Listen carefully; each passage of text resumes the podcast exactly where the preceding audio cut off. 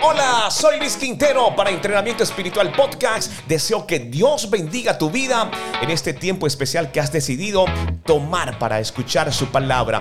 Hoy muy feliz porque se integra a este podcast mi esposa, Irene Mendoza. Pues yo cuando estoy al aire siempre le digo Irene, amor de mi vida, regalo del Señor.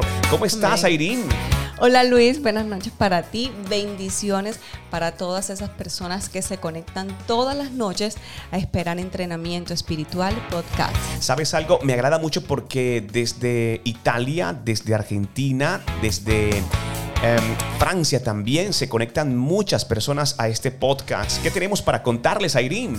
Claro que sí, eh, primero saludos a todas esas personas eh, que a diario se conectan con nosotros y, y decirles que tenemos noticias para ustedes bien importantes, así que tienen que estar pendientes en todas nuestras redes sociales. Sí, tienen que estar muy atentos porque vamos muy, pero muy rápido con nuestra aplicación, con nuestra web y pronto tendremos la oportunidad en el nombre del Señor de poder vernos y que ustedes hagan parte de nuestro canal de YouTube. Así que pues nada, bienvenidos a Entrenamiento Espiritual Podcast. Hoy Dios tiene un mensaje especial para compartir con ustedes. Entrenamiento espiritual.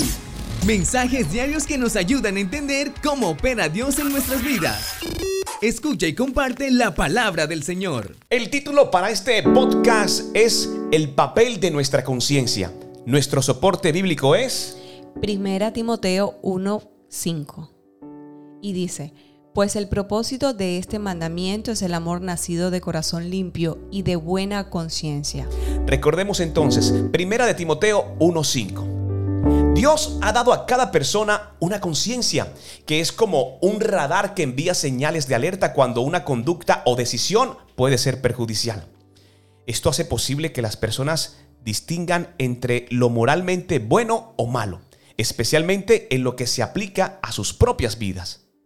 Cuando ignoramos la conciencia, lo hacemos a nuestra propia cuenta y a nuestro propio riesgo.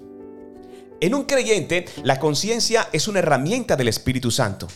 Él la programa con los principios de la palabra del Señor y la agudiza para que responda con rapidez. Aún así, el único propósito de nuestro radar es enviar una señal. Lo que suceda después dependerá única y exclusivamente de nosotros.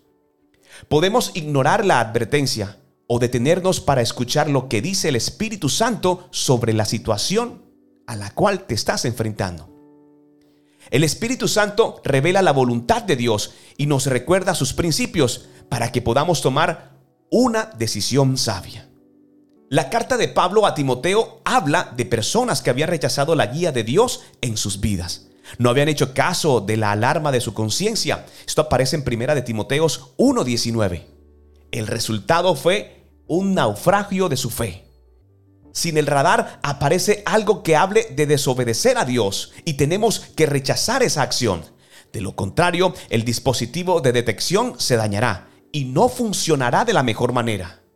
Si seguimos haciendo caso omiso de las alarmas, estas finalmente dejarán de ser percibidas.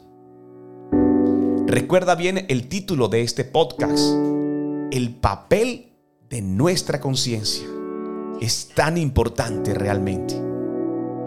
Es inevitable naufragar cuando el creyente no hace caso a su conciencia y racionaliza o defiende la desobediencia.